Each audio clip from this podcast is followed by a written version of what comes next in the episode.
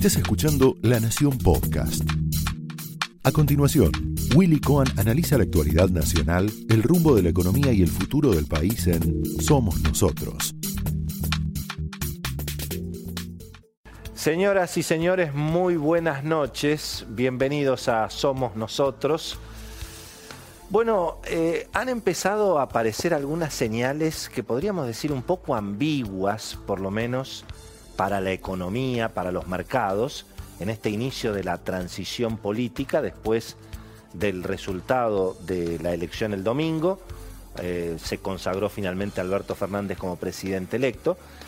Hubo desde luego sí algunas señales de civilización política casi yo diría históricas.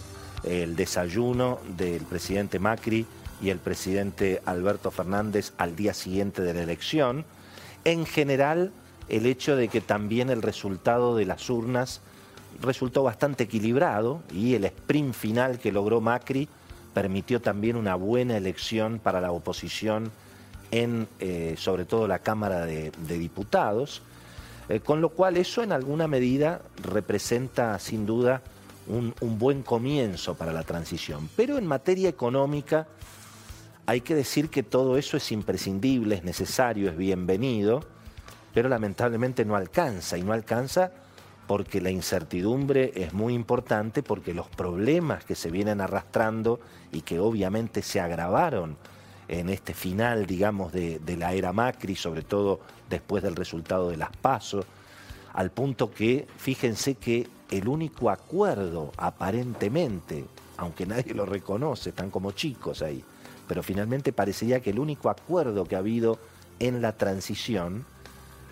es reinstalar el cepo de Cristina, casi un homenaje, digamos, de Alberto Fernández y el presidente Macri a, eh, bueno, dos ganadores, obviamente, del domingo, que fueron Cristina y el electo gobernador de la provincia de Buenos Aires, Axel Kisilov, que en alguna medida fue el ministro del CEPO. Es cierto que no fue el que lo impuso o el que lo, el que lo inauguró con Cristina en el 2011, pero fue un gran defensor de ese cepo tan extremo y que bueno, que hoy genera obviamente una polémica porque eh, para, para muchos economistas y para gente de mucha experiencia en los mercados, no, no tiene demasiado sentido que eh, se haya impuesto un cepo eh, tan, tan extremo, donde prácticamente está prohibido comprar y vender dólares en la Argentina. Em, era mucho más, eventualmente mucho más práctico, bueno, haber desdoblado el mercado cambiario, em, no se producirían ciertas injusticias que se producen ahora, en el sentido de que se sigue, digamos, el cepo siempre beneficia a los ricos, beneficia al que tiene dólares y puede venderlos en el mercado libre, beneficia al que puede comprar obviamente con tarjeta de crédito en el exterior, al que consume productos importados de lujo. Eh, con lo cual, bueno, esa es una discusión que eh, en alguna medida sí, claro, puede ser un detalle porque en el fondo la discusión económica que no está resuelta es la de fondo qué pasa con el déficit fiscal, si es cierto que la Argentina va a tener que entrar en una superemisión de pesos para atender pagos. Ahí tengo un datito para lo que viene, de las pocas cosas que están trascendiendo. Eh, entre otras cosas se está pensando en un bono para pagar a los proveedores. Es decir, para la deuda de proveedores en principio no va a haber emisión de pesos. No se sabe qué va a pasar con la deuda financiera, con el desarme de las LELIC. Hoy viene Javier Milei al programa, un especialista en demanda de dinero. La verdad que las proyecciones que hizo, a veces un poco exageradas en el tono, pero en términos técnicos se vinieron cumpliendo casi todas.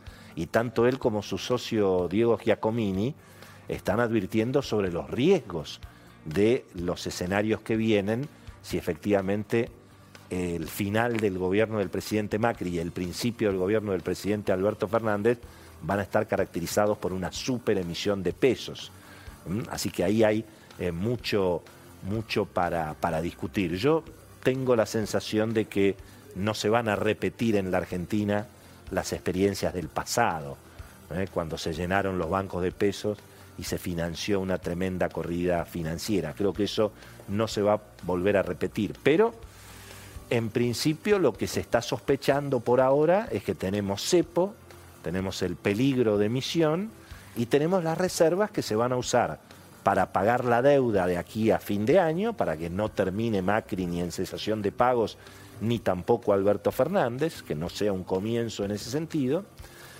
Eh, y por supuesto lo que es sagrado, que eso está muy bien, los depósitos. Está muy claro que no se le va no se va a jorobar a la gente que tiene depósitos en dólares, porque de hecho la única justificación de este cepo cristinista, digamos, que impuso el Banco Central eh, del, gobierno de Macri, em, la única justificación que tiene que por lo menos las reservas quedan para eh, respaldar los depósitos. Pero es una señal complicada, es una señal complicada y en alguna medida desde el punto de vista cultural, y bueno, también es uno de los disgustos que quedan después de esta experiencia, digamos, de la era Macri, ¿no? Fíjense que parecería como que todos los sectores de la política argentina, la dirigencia empresaria, eh, admite que la solución es el cepo de Cristina.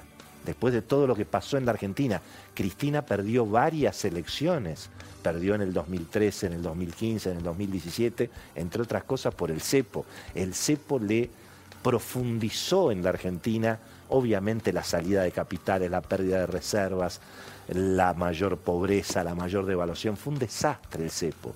Y en este, y en este momento no tiene ningún, ni siquiera ningún sentido.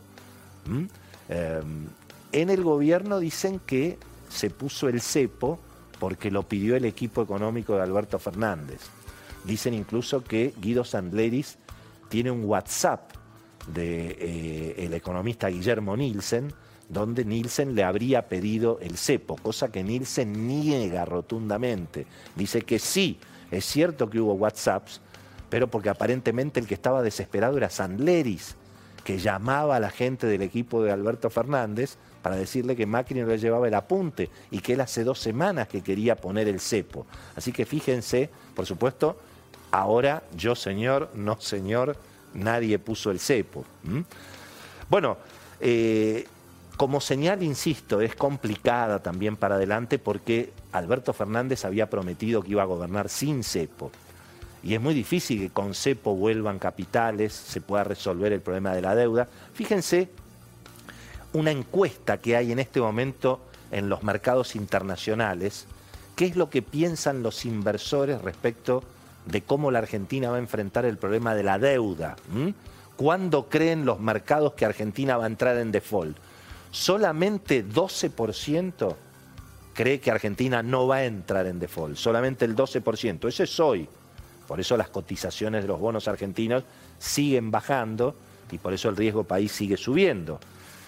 Antes de fin de año, eso prácticamente no lo cree nadie, porque nadie cree que Macri, teniendo reservas, vaya a dejar de pagar la deuda. Y además ya está anunciado que no lo van a hacer. Pero fíjense que la mayoría cree que Argentina va a entrar en default o en el primer trimestre del año que viene o en la segunda mitad del año que viene. Y esa es la incógnita que hay que despejar, esa es la única forma de recomponer la confianza. Y obviamente si el primer paso, el primer acuerdo es poner el cepo de Cristina, me parece que no empezamos en forma demasiado auspiciosa. Esto fue Somos Nosotros, un podcast exclusivo de La Nación. Escucha todos los programas de La Nación Podcast en www.lanacion.com.ar. Suscríbete para no perderte ningún episodio. Estamos en Spotify, Apple Podcast, Google Podcast y en tu reproductor de podcast favorito. Seguí escuchando La Nación Podcast.